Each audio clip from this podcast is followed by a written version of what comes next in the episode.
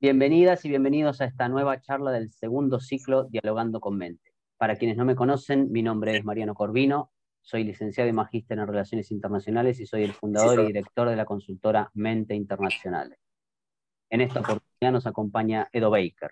Edo es licenciado en Dirección de Administración de Empresas por Hogeschool in Holland, Países Bajos, y cuenta con un MBA por ISE Business School por la Universidad de Navarra.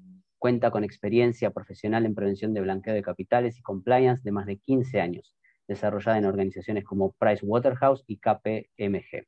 Les solicito que por favor mantengan el micrófono en silencio mientras Edo expone. Luego que finalice habilitaremos a preguntas. Les recuerdo que todas las charlas de este ciclo tienen como finalidad realizar aportes netamente académicos. Muchas gracias por ser parte, un placer que estén con nosotros. Les cedo la palabra a Edo. Edo, un placer que esté con nosotros. Bienvenido. Muchísimas eh, gracias, Mariano, por, por, la invitación. Encantado estar hoy con, con, vosotros. Y el tema de hoy es eh, cómo se puede usar las fuentes abiertas para hacer una debida diligencia. La pregunta es, ¿es suficiente lo que estamos haciendo al día de hoy? Eh, hace unos días se publicó eh, este artículo en, The Economist que decía que bueno, estamos perdiendo ¿no? la guerra contra el blanqueo de capitales.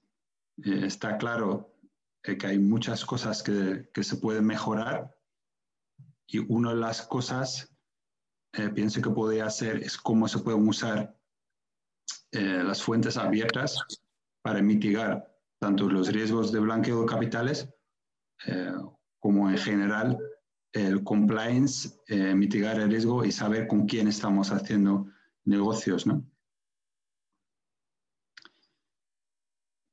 Por eso hoy os quiero hablar del uso de fuentes abiertas o OSINT eh, que se pueda aplicar y en mi opinión que se deba aplicar eh, sobre todo para clientes de riesgo alto o muy alto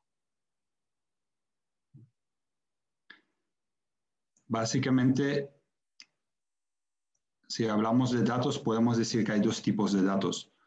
Eh, datos estructurados, que son datos, digamos, organizados, una forma que se pueden consultar fácilmente, están organizados, y podemos decir que, pues, por ejemplo, una hoja de Excel, una base de datos.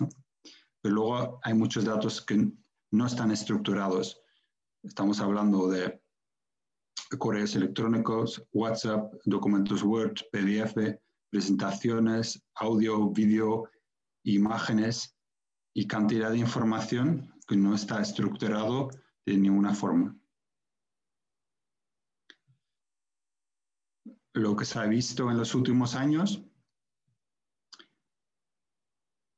es que tanto, la cantidad de datos eh, estructuradas como datos no estructurados, digamos, ha crecido de forma eh, enorme en los últimos años, pero la eh, proporción, digamos, de datos no estructurados es cada vez mayor. Y eso, al final, es información que necesitamos y, debemos eh, explotar.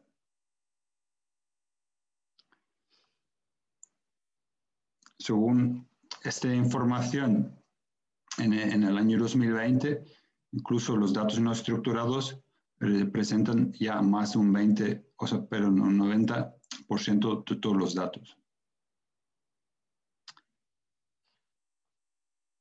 Para usar tantos datos estructurados como datos no estructurados, contamos con eh, una técnica que se llama OSINT o Open Source Intelligence, eh, la definición es que el OSINT es un proceso para recopilar información, inteligencia de fuentes públicas de pago, tanto gratuitos, em, tanto fuentes electrónicos como fuentes impresas. Estamos hablando de una técnica eh, que se utiliza em, desde hace muchos años em, en defensa, en los servicios de inteligencia pero poco a poco se está haciendo eh, más conocido en el mundo empresarial.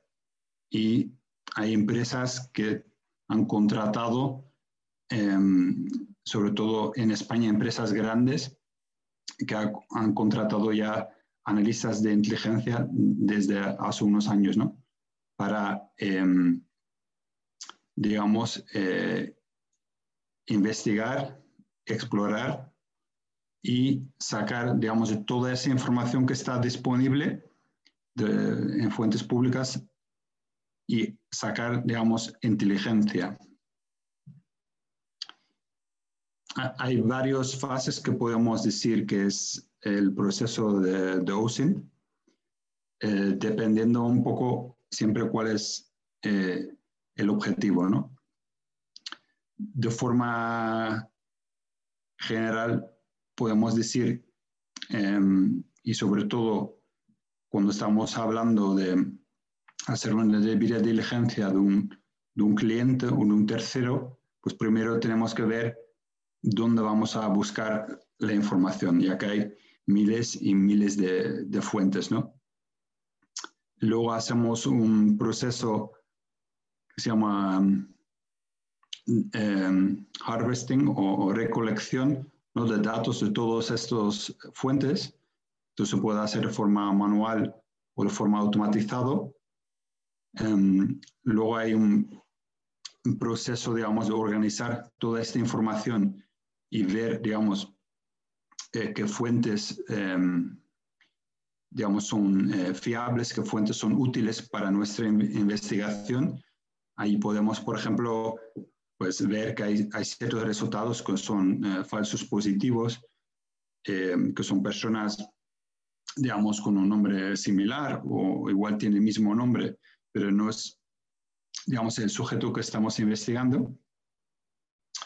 Con, digamos, la información útil, lo que se hace es un análisis para convertir esa información em, en inteligencia y finalmente eh, hacemos un, un, informe. El informe eh, al final em, puede ser, un informe de riesgo de tercero cuando hablamos, por ejemplo, en el mundo de la prevención del lavado eh, de activos, podemos hablar de un informe de, inteligencia financiera y el objetivo siempre es tener mejor información para tomar la decisión correcta. ¿no?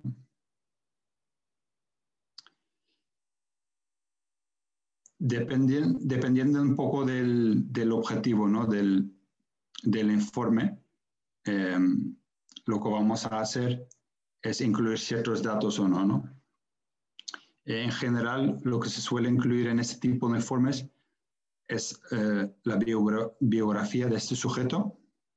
Si es una persona jurídica, eh, pues incluimos cuál es la estructura societaria, incluimos las sociedades eh, interpuestas, los titulares reales, las personas que están detrás, eh, las últimas eh, eh, personas físicas que están detrás de una empresa, analizamos información económica, la solvencia de empresas, em, analizamos las cuentas, cuentas anuales que pueden dar, digamos, indicios ¿no? de, bueno, de riesgo Em, relacionado con, con, lavado de activos.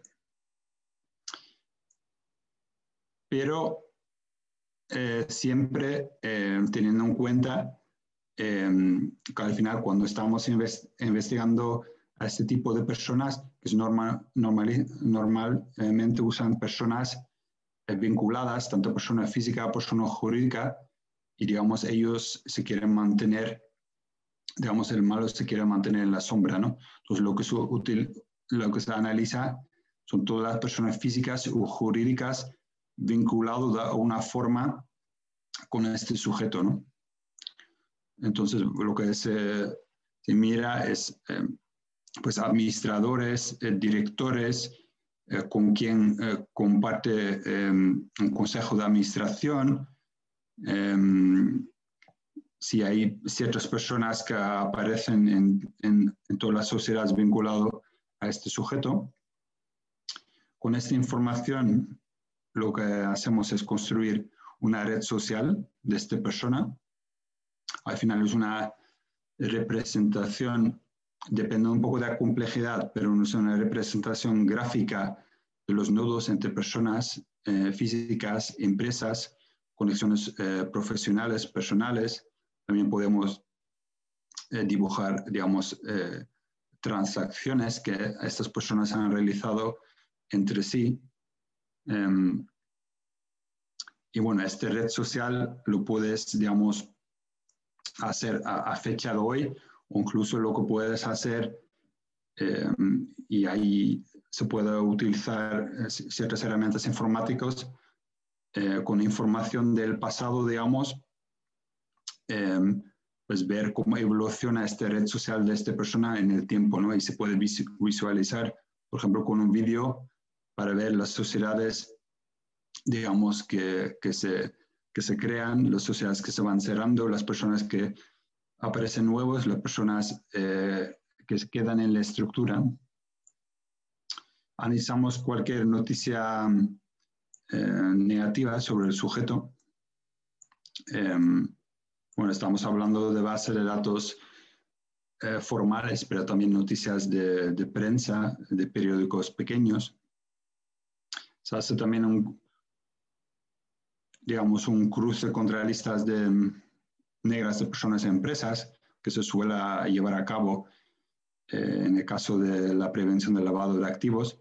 Pero bueno, normalmente se realizan, digamos, búsquedas eh, manuales igual con un porcentaje de coincidencia eh, menor para, bueno, para ver posibles eh, coincidencias, ¿no? También eh, siempre es un importante factor analizar también la relación con, con personas con responsabilidad pública. en muchos países se pueden revisar también de forma a través de fuentes abiertas, si personas, digamos, tienen litigios pendientes, si han sido sancionados, pues, se puede entrar en registros tanto civiles como criminales. Y bueno, se puede usar otras listas negras, incluso em, puede ser em, listas eh, pues de personas que no han pagado, digamos, eh, multas de tráfico que se, eh, que se publican. Em, todo al final se trata de recabar esa información y, al final tener esta información, cuanto más información tenemos de esta persona, eh, pues mejor, digamos, podemos también seguir con la investigación, ¿no? Eh, por ejemplo, en algún caso, en una investigación nos ha pasado que el, sujeto, em, pues en todas las bases de datos y todas las fuentes en Internet eh, tenía solo un nombre y al final buscando en el registro mercantil de Hong Kong encontramos que tenía un segundo nombre y esa a su vez, digamos, nos llevó a, hacer más búsquedas, incluyendo también este segundo nombre y también nos dio eh, información relevante eh, sobre, sobre la, digamos, la cultura y lo que es el, el background ¿no? de, eh, de esta persona, porque era, era un nombre, digamos, em, de un cierto eh, parte del mundo, ¿no? Es su, segundo nombre. Se hacen búsquedas dirigidas en, en Internet, eh, esos, digamos, hacer búsquedas, em, pues añadiendo em, términos como nombre de sujeto con fraude, con lavado de activos, con delitos, con estafas eh, te da, digamos, más, más resultados. Em, también se hacen búsquedas en, en varios idiomas, dependiendo obviamente, eh, digamos, del, país del sujeto y en con qué países tiene, tiene relación, ¿no? Em, por eso muchas veces para este tipo de trabajos eh, los, eh, los, analistas eh, de inteligencia pues normalmente hablan varios idiomas, por ejemplo, pues, idiomas como manejo de, por ejemplo, ruso, chino, árabe, es, em, pues es bastante común y, muy útil. Em, al final lo que intentamos conseguir con esto es pues tener, digamos, una foto más detallada ¿no? sobre la reputación del sujeto y cuáles son sus conexiones. También se hacen búsquedas, digamos, eh, si esta em, eh, persona o las personas vinculadas a, las personas jurídicas, em, digamos, qué resultados dan, ¿no? En, en, base de datos, pues con qué otros eh, puestos em, tiene estas personas. hemos encontrado casos donde hay, había personas que tenían más de 100 eh, posiciones de, director o de administrador de empresas y bueno, eso, eso llama bastante la atención, ¿no? Eh, también se mira un poco eh, si tiene sentido, ¿no? Por ejemplo, una persona que es activo en el sector financiero, pues lo normal es que los otros puestos que tiene o cargos en otras empresas, pues normalmente están relacionados con este sector, ¿no? Y si de repente aparece otro sector, pues puede, digamos, eh, llamar la atención y también nos da más información ¿no? sobre, sobre el sujeto. ¿no? Em, buscamos, como he dicho antes, eh, información sobre el titular eh, real, siempre de las personas jurídicas, quién es la persona física que está detrás, quién ejerce el control, quién es accionista y también sobre el origen de fondos, ¿no? Muy importante la prevención del lavado de activos, de dónde, eh, dónde salen los fondos, ¿no? Entonces podemos buscar información tanto de fuente de ingresos o, eh, o también, digamos, el, el, origen pues, anterior de, de ingresos, herencias, etc. Em, hacemos búsquedas eh, globales y, y, luego hacemos búsquedas, digamos, cruzadas, ¿no? Que identificamos si hay, personas que aparecen vinculados pues, eh, con esta persona pues, a través de varias sociedades, eh, con quien comparte consejeros, en qué sociedades tiene participaciones, porque al final da pistas, ¿no? Eh, porque puede ser, digamos, que, digamos, la persona que, mm, digamos, eh, está relacionado o vinculado con lavado de activos sea un accionista minoritario o un accionista con solo un 1%, por ejemplo, eh, digamos, de las acciones o alguien que no es titular real. Pero al final, como hacemos la búsqueda en profundidad, y luego pasamos todas estas personas em, contra listas, tanto listas de sanciones como listas de personas con responsabilidad pública, como listas de noticias negativas, pues muchas veces pues, em, se encuentran sorpresas. Em, también se busca pues, eh, indicadores o indicios de insolvencia, tanto persona física o jurídica, personas que han sido inhabilitadas, eh, que les hayan retirado la licencia para operar y, se busca, digamos, en todos los países eh, de interés, ¿no? De, en base a las búsquedas anteriores y dónde está este persona, o sea, digamos, dónde, en qué país donde vive la persona, pero también dónde ha nacido, dónde ha trabajado. Entonces, han habido casos donde, por ejemplo, eh, una persona era originalmente de un país, eh, digamos, de, Estados Unidos, y estaba haciendo negocios eh, o viviendo, pues, en Reino Unido, pero luego, digamos, quería abrir un importante negocio como franquicia en Rusia. Pues entonces es importante, digamos, no solo ver si esta persona tiene noticias negativas en Rusia o Reino Unido donde ha vivido, pero también en el país de origen, por ejemplo en Estados Unidos, y había casos que haciendo de forma estas investigaciones, pues que se han detectado que esta persona, digamos, estaba limpio en Rusia, en Reino Unido, pero en Estados Unidos había em, quebrado 15 empresas. Al final em, es el, digamos, el valor adicional ¿no? que puede hacer este tipo de investigaciones y, y, bueno, digamos que tiene una mirada, digamos, muy amplia y, y, lleva algo de tiempo. Entonces, ¿qué información se puede analizar ¿no? cuando estamos hablando de fuentes abiertas?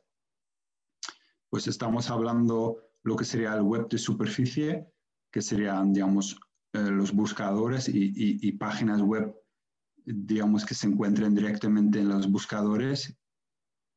Eh, información, páginas web que son públicos, digamos, pero luego gran parte, alrededor del 90%, es lo que se llama el Deep Web, que necesitas una clave eh, para entrar. A veces es una, em, o muchas veces es una, es gratuito el acceso, pero necesitas un clave ¿no? para registrarte y para, para acceder a la información y realizar búsquedas. Pero también hay otros em, bases de datos, como puede ser Factiva o WorldCheck, que son bases de datos de pago. Estamos hablando también de empresas de información em, financiera como Moody's, eh, Bureau van Dijk.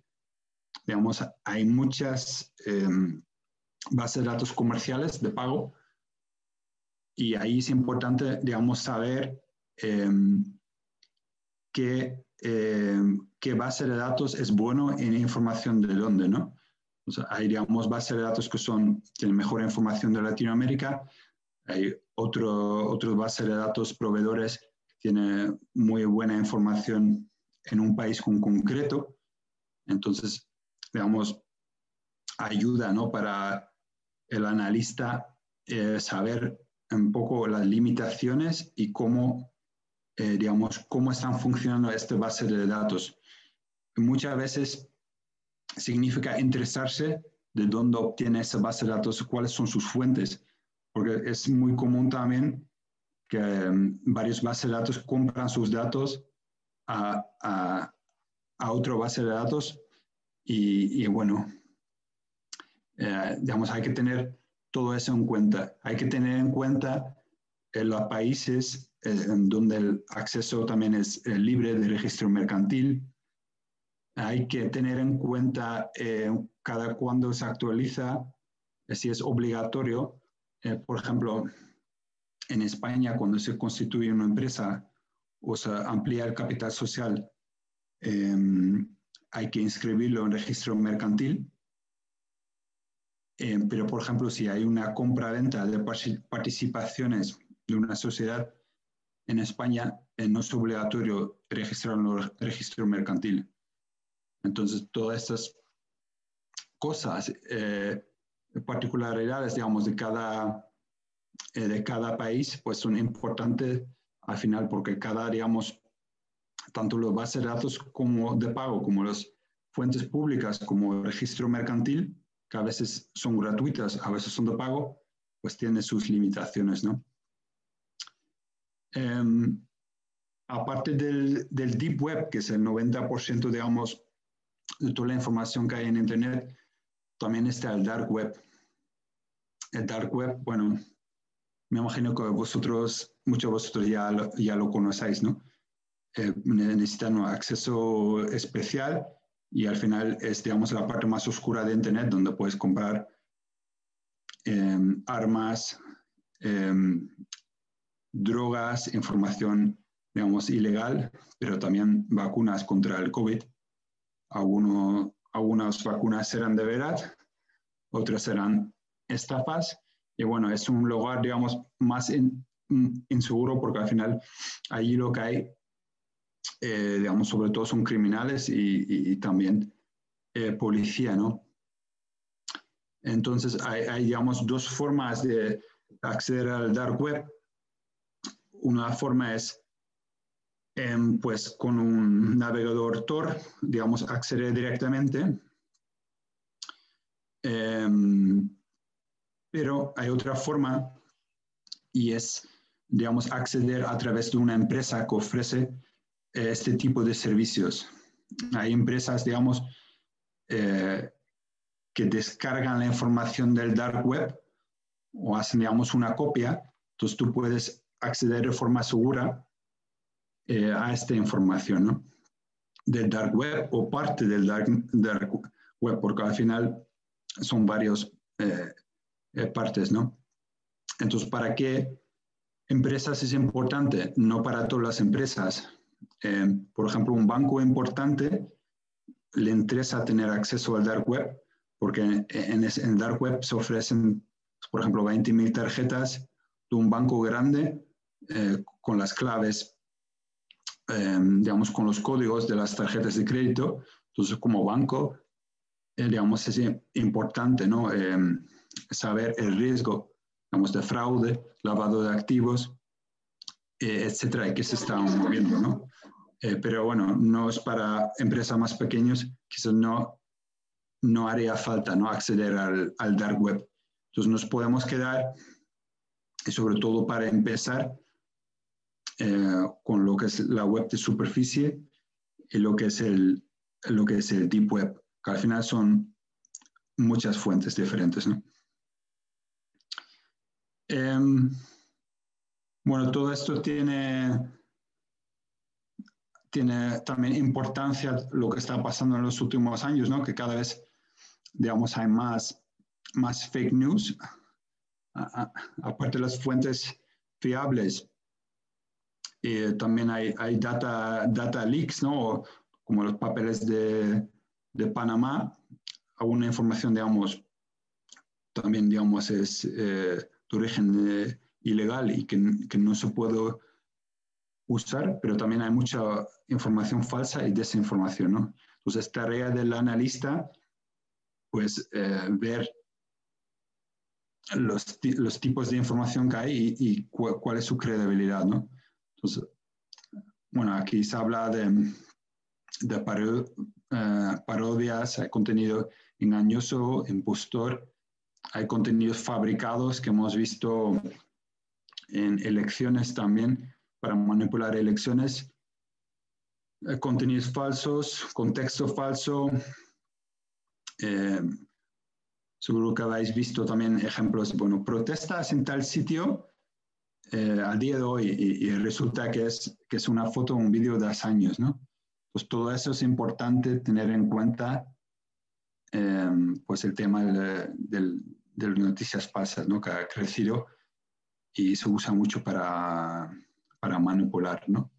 un analista de inteligencia, pues bueno, es crítico también de toda la información que, eh, que encuentra. ¿no?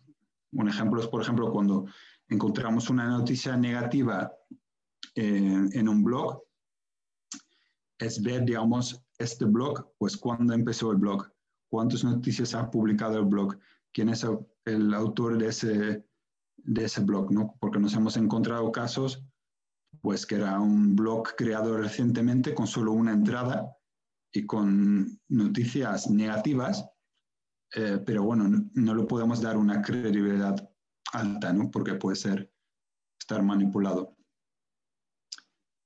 Em, bueno, para muchas investigaciones lo que vamos a hacer es acceder a los registros públicos. Algunos, algunos países son de, de, pago, un pago limitado, otros países eh, toda la información es gratuita.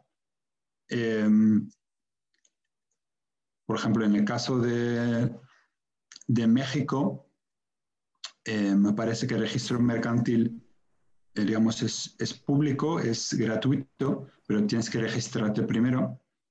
Em, pero luego solo tiene información a partir de 2016. Eh, Entonces hay que conocer cuál es la limitación de esa información. Si hay información anterior, pues en el caso de México, por ejemplo, pues habría que ir a cada estado, al registro físico, a buscar información sobre esta persona o sobre esta empresa. Entonces, dependiendo un poco em, del caso que estamos analizando la persona, pues tenemos que ir a cada estado de México o buscamos solo en los estados, digamos, más relevantes o donde pensamos eh, que ha estado em, operando esta empresa. ¿no? Tema de buscadores, pues parece muy fácil, ¿no? Que muchas veces haces una búsqueda en Google para ver noticias negativas, pero hay muchísimos más buscadores que Google. Por ejemplo, está el buscador Yandex, es un buscador ruso. Entonces, si la investigación tiene una relación con, con Rusia, pues sería recomendable, aparte de Google, usar también el, el, Yandex, también para el tema de idioma, que está vamos, más, más optimizado, pero luego hay que tener en cuenta que al final cada buscador tiene su propio algoritmo y siempre hay unas pequeñas diferencias en resultados, ¿no? Entonces lo que se hace es búsquedas en muchos eh, buscadores eh, diferentes. Luego, em, también hay varias herramientas de OSINT para, em, para facilitar. Hay herramientas, digamos, más eh, automatizadas que recolectan información y te prepara, digamos, em, pues información sobre un sujeto, pero muchas veces es, es también un trabajo manual, ¿no? Entonces, bueno, este es un ejemplo hay varios ejemplos de webs, digamos, donde pones el nombre del sujeto y te lo das, digamos, a, a, intro, ¿no? Y te lo busca en muchos, bases, muchos buscadores eh, de golpe, ¿no? Entonces vas viendo pantalla por pantalla eh, y, digamos, viendo información, ¿no? Entonces eso, bueno, al final te, te ahorra tiempo y, al final, bueno, obviamente un analista de, eh, de inteligencia, pues al final hace estas búsquedas mucho más rápido, tiene experiencia, sabe dónde están las mejores eh, fuentes y dónde, dónde hay que profundizar. ¿no? Bueno, eh, Dark, Dark Cloud es una herramienta, digamos, comercial, lo que he comentado antes, ¿no? Es un motor de búsqueda donde sería en la red oscura y, es un ejemplo, eh, digamos, de, de, una base de datos eh, privado donde no te tienes que eh, conectar al, al, dark web, pero puedes hacer búsquedas, digamos, en tu ordenador, digamos, sin tener que usar un ordenador diferente, con más seguridad, etcétera, porque es otro problema cuando entras con tu, ordenador normal, pues te pueden hackear, es más peligroso. Entonces hay empresas comerciales que ofrecen esta información. E incluso ahí en estos proveedores también puedes, por ejemplo, pues guardar búsquedas y cada vez que se publica algo sobre esta persona, esta empresa, pues te da, da una alerta, ¿no? Al final, como he dicho antes, el objetivo es siempre tener informes de inteligencia, eh, tanto para prevenir el lavado de activos eh, como eh, más de compliance, ¿no? saber con quién hacemos negocios. podemos hacer este tipo de informes sobre clientes, proveedores, sobre empleados, sobre agentes, pero también, por ejemplo, cuando se va a comprar o vender una empresa. ¿no? Em, es importante, bueno, siempre considerar eh, varias perspectivas ¿no? de, de, la noticia, tener información de, varias fuentes. Al final, lo que te va a permitir es tener una perspectiva más real de lo que está eh, usando, ¿no? Incluso hay casos donde, aparte de OSINT, que es el Open Source Intelligence, se cuenta también con Human, que es Human Intelligence, y serían, digamos, fuentes humanas en el país que, bueno, que pueden dar información pueden eh, visitar una fábrica para ver si, si existe y pueden aportar más información. ¿Cuáles serían un poco los frenos para usar las fuentes abiertas? Em, pues hemos comentado ya algunos. Eh, está el coste de, de fuente de pagos. Bueno, como sabéis, los bases de datos como WorldCheck Factiva, digamos, no son, no son baratos. Luego también si tienes que hacer muchas consultas al registro mercantil, eh, depende de qué país, puede ser bastante caro. Muchas veces te pasa también que estás pagando para hacer una consulta y, la información es, es anticuada, o sea, es de hace unos años, no te da resultados, pero ya, digamos, has tenido que pagar en algunas ocasiones. Otro tema es el registro de titulares reales. Em, ahora, por ejemplo, en, en, España se está haciendo un registro eh, unificado. En España, por ejemplo, hay una base de datos de titulares reales de los notarios y otra base de datos de titulares reales en el registro mercantil.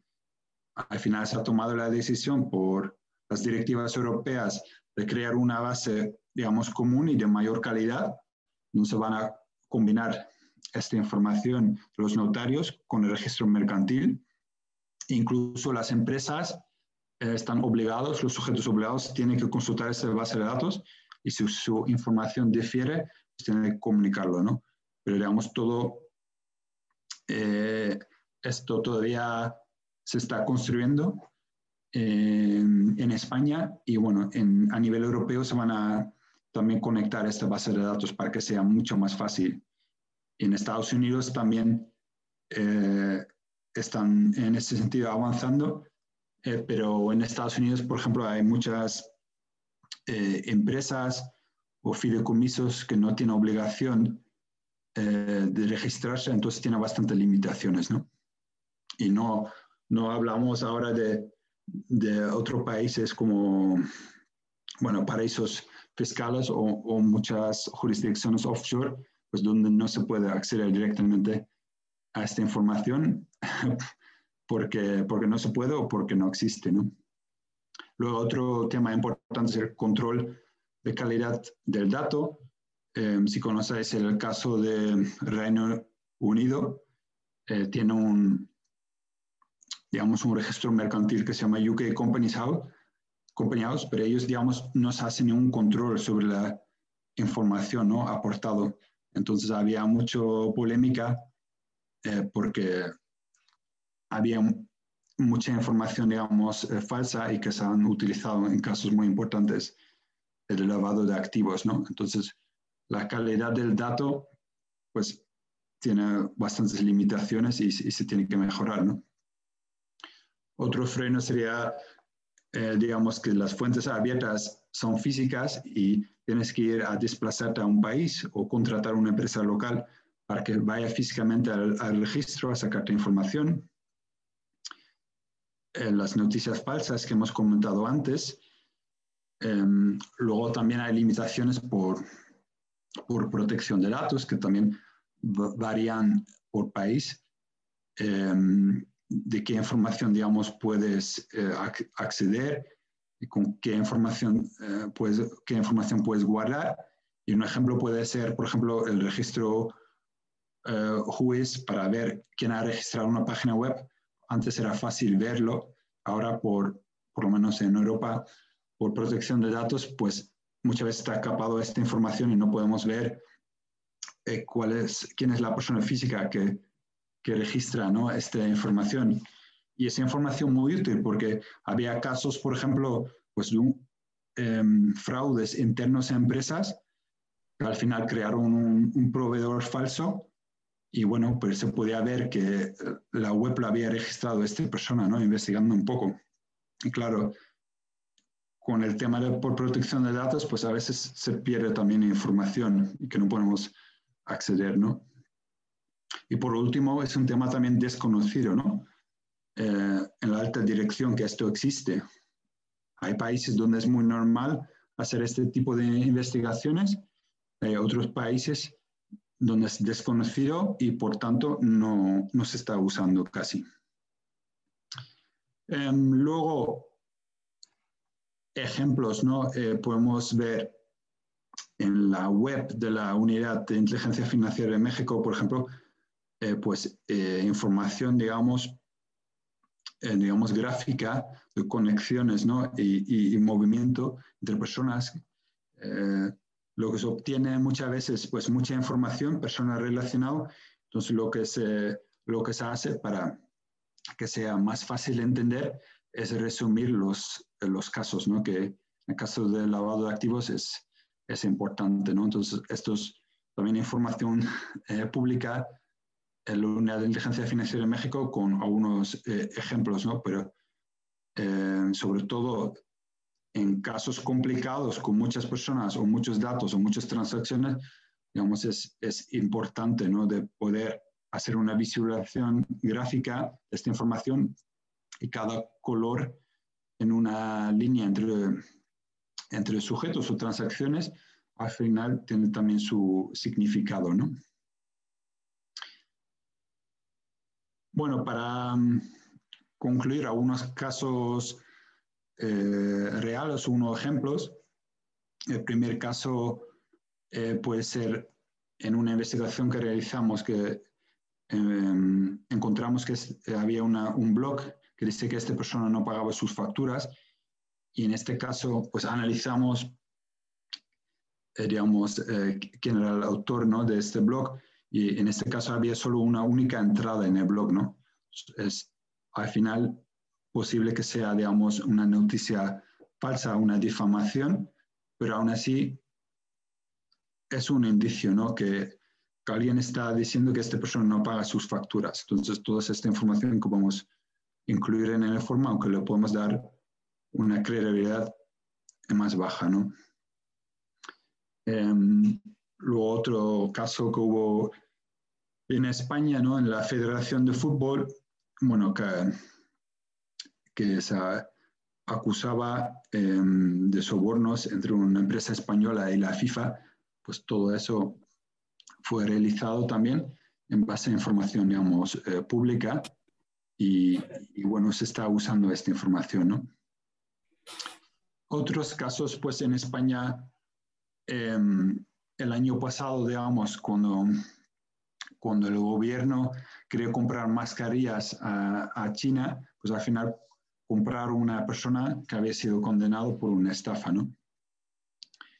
Y bueno, pues se puede, digamos, decir que es por, por las prisas, por la urgencia, eh, etcétera, pero digamos, solamente poniendo, digamos, el nombre de la empresa eh, digamos, en Google ya te da resultados em, de registro mercantil que parte, digamos, lo publican fuentes comerciales, pues se da información, ¿no?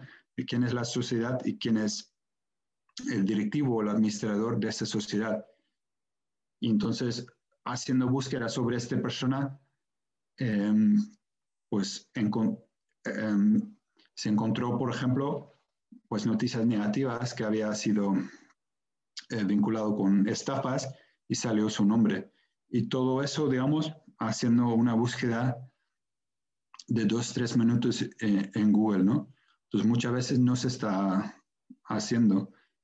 Y bueno, digamos, la urgencia, digamos, no puede ser una excusa para hacer una mínima diligencia, sobre todo cuando estamos hablando de clientes de alto riesgo o estamos hablando de, de compras de varios millones de, de, euros o de dólares, ¿no? Bueno, se puede decir que, bueno, es un caso puntual, ¿no? Y que cualquiera puede tener un, un mal día, pero en España pasó otra vez que compraron por valor de 20 millones de euros a una empresa, mascarillas también, y que tenía, este empresario tenía sociedades offshore, ¿no? en este caso, estaba vinculado a los eh, Paradise Papers, ¿no? Bueno, que al final es información que con una mínima búsqueda hubiera salido a la luz, ¿no?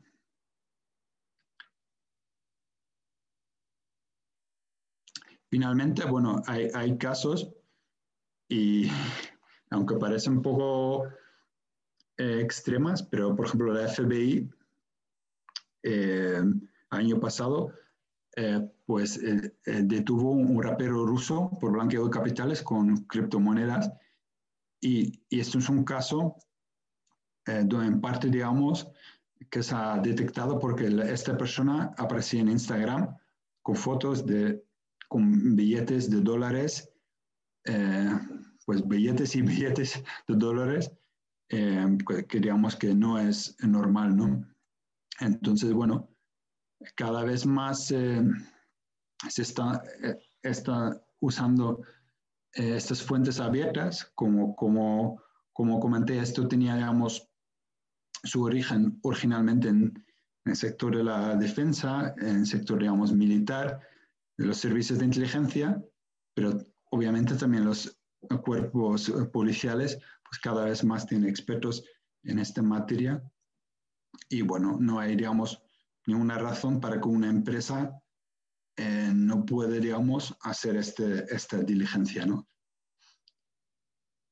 Y para resumir, Em, se puede hacer sobre todo en casos cuando hay que aplicar una debida diligencia reforzada, por ejemplo, cuando hay clientes de riesgo alto, muy algo, alto, en operaciones grandes, cuando estamos hablando em, de grandes cantidades,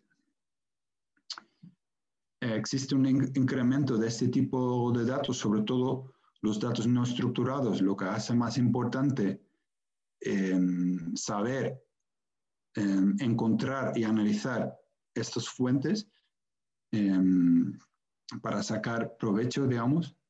Se puede usar tanto lo que será el Surface Web, la web de superficie, lo que es el Deep Web y el, Dark Web.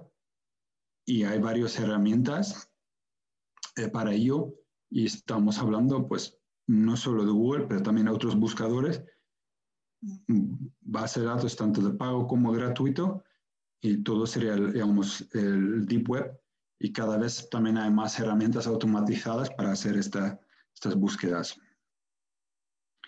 Es relativamente fácil hacer este tipo de investigaciones. Em, obviamente requiere también, digamos, de, de experiencia y hay, hay ciertas técnicas pero también es verdad que hay límites eh, legales y bueno, hay otros frenos que hemos, hemos comentado antes, ¿no? que lo que hace que todavía no es tan común que se está utilizando eh, esta, estas fuentes abiertas. Entonces, quería daros las gracias. Mm, por asistir. Eh, os dejo también mis datos de, de contacto en LinkedIn y, y, si queréis podemos entrar a responder si alguna pregunta. Muchas gracias. Muchas gracias, Edo, por haber compartido con nosotros esta presentación. Te agradezco en principio por haberte quedado hasta tan tarde, ya que en España son casi las 12 de la noche.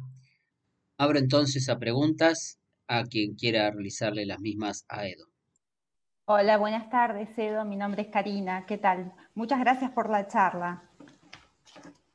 ¿Me escuchan? Sí, perfecto. Gracias a ti, Karina. Eh, bueno, estamos todos de acuerdo que las fuentes de investigación eh, son herramientas imprescindibles, ¿no? Que dan respuesta a preguntas que evolucionan y que se complejizan. Eh, a medida que se transforma la realidad con cada cliente y con las operaciones que realiza. Em, y queda claro que el hecho de poder eh, investigar en la web es una gran ayuda, pero lo que veo es que finalmente todo queda en la responsabilidad que pueda tener el analista, en su capacidad crítica, ¿no es cierto?, para analizar esta información y para validarla. Eh, eso todavía una herramienta informática no lo puede reemplazar, por lo que veo. ¿Es así? ¿Estás de acuerdo?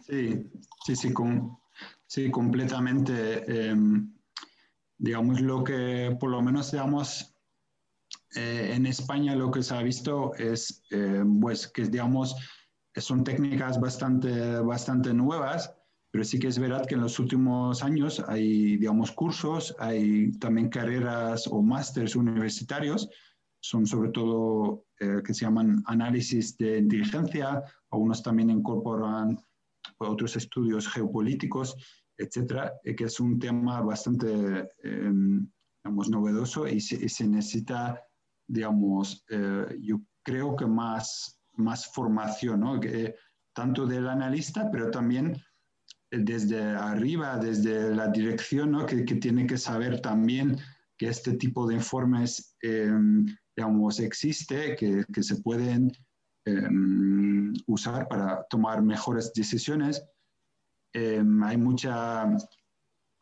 había un artículo en prensa aquí el otro día que decía a todos los eh, bancos ¿no? que, que cerraban las cuentas a las personas con responsabilidad pública, pues al final tampoco no es la idea de la prevención del lavado de activos, ¿no? No, no, es, no lo que quieren, digamos, el, eh, el, GAFI o la legislación internacional. Al final lo que hablan es de gestionar ¿no? mejor el riesgo y para tomar mejores decisiones, pues, pues se necesita, digamos, eh, puede ser, digamos, una herramienta útil, pero obviamente mm, lo normal es que, que, haya, que el analista se, que se haya formado, digamos, o por lo menos, eh, digamos, hay que dedicarle el tiempo a esto. al, principio, como todo, eh, cuesta, ¿no? Entonces, hay incluso en España unas empresas, sobre todo bancos, que tienen gente más especialista dedicado a esto, que tiene más experiencia, y luego es muy común también en,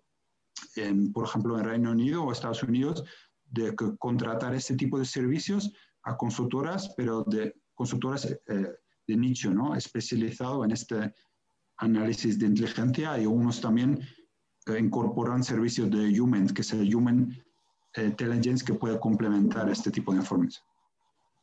Claro, muchas gracias. A ti. Muchas gracias, Karina, por, por la pregunta. ¿Alguien más quiere hacer alguna pregunta? A mí me gustaría Mariano. Bueno, Laura. Hola, hola Edo, eh, un placer escucharte, eh, muy claro también.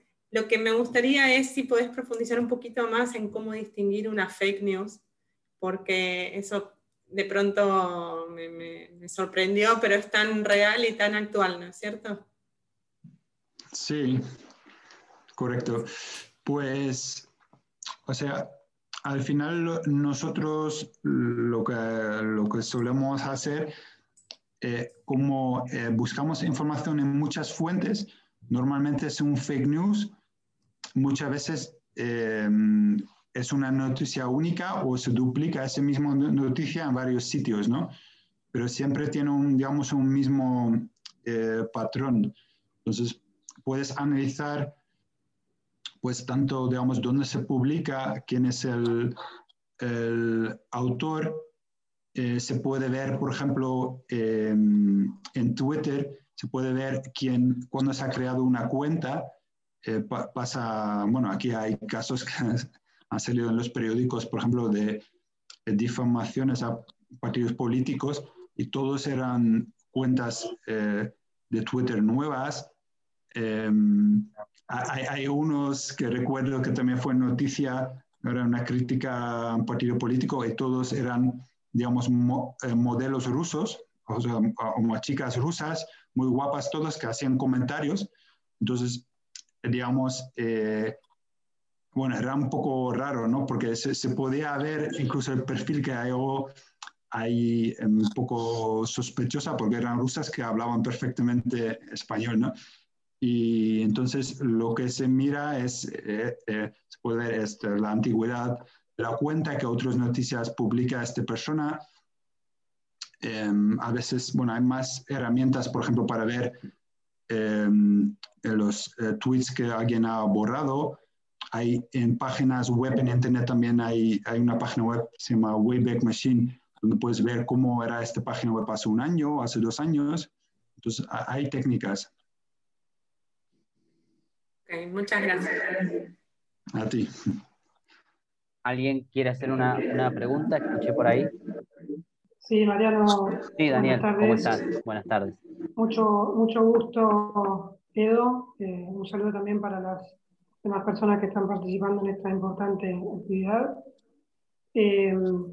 mi consulta tal vez trasciende las fronteras de lo que es la prevención y me interesaría saber si de la experiencia que tiene usted, Edo, eh, podría decirnos cuál es la eficacia probatoria que se le ha dado a la información que se consigue por medio de fuentes abiertas, ya no solo en la prevención del lavado de activos, sino en su faz represiva, es decir, si esta información que se recaba por medio de fuentes abiertas, una vez que se inicia una investigación penal por lavado de activos, eh, tiene un nivel de eficacia eh, importante o si su calidad es cuestionada por las autoridades de, de judicial.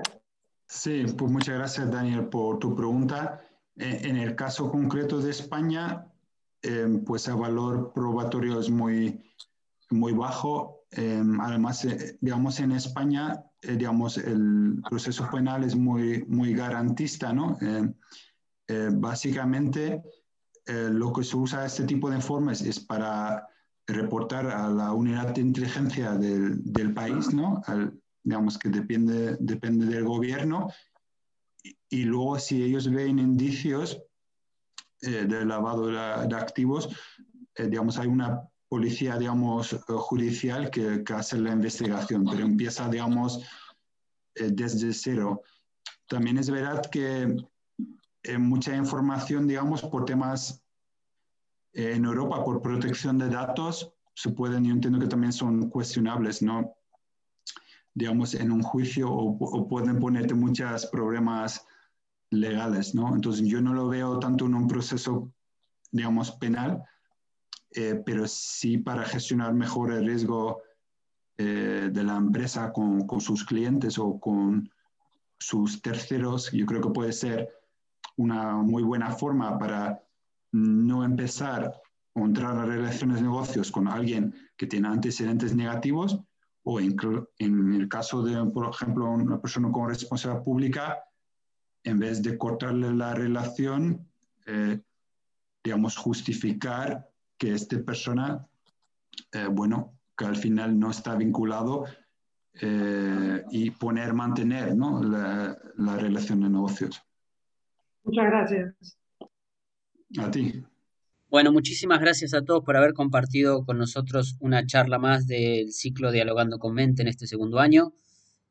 Las y los invitamos para el mes de mayo, donde vamos a tener en principio dos charlas, tanto el 6 de mayo como el 26 de mayo.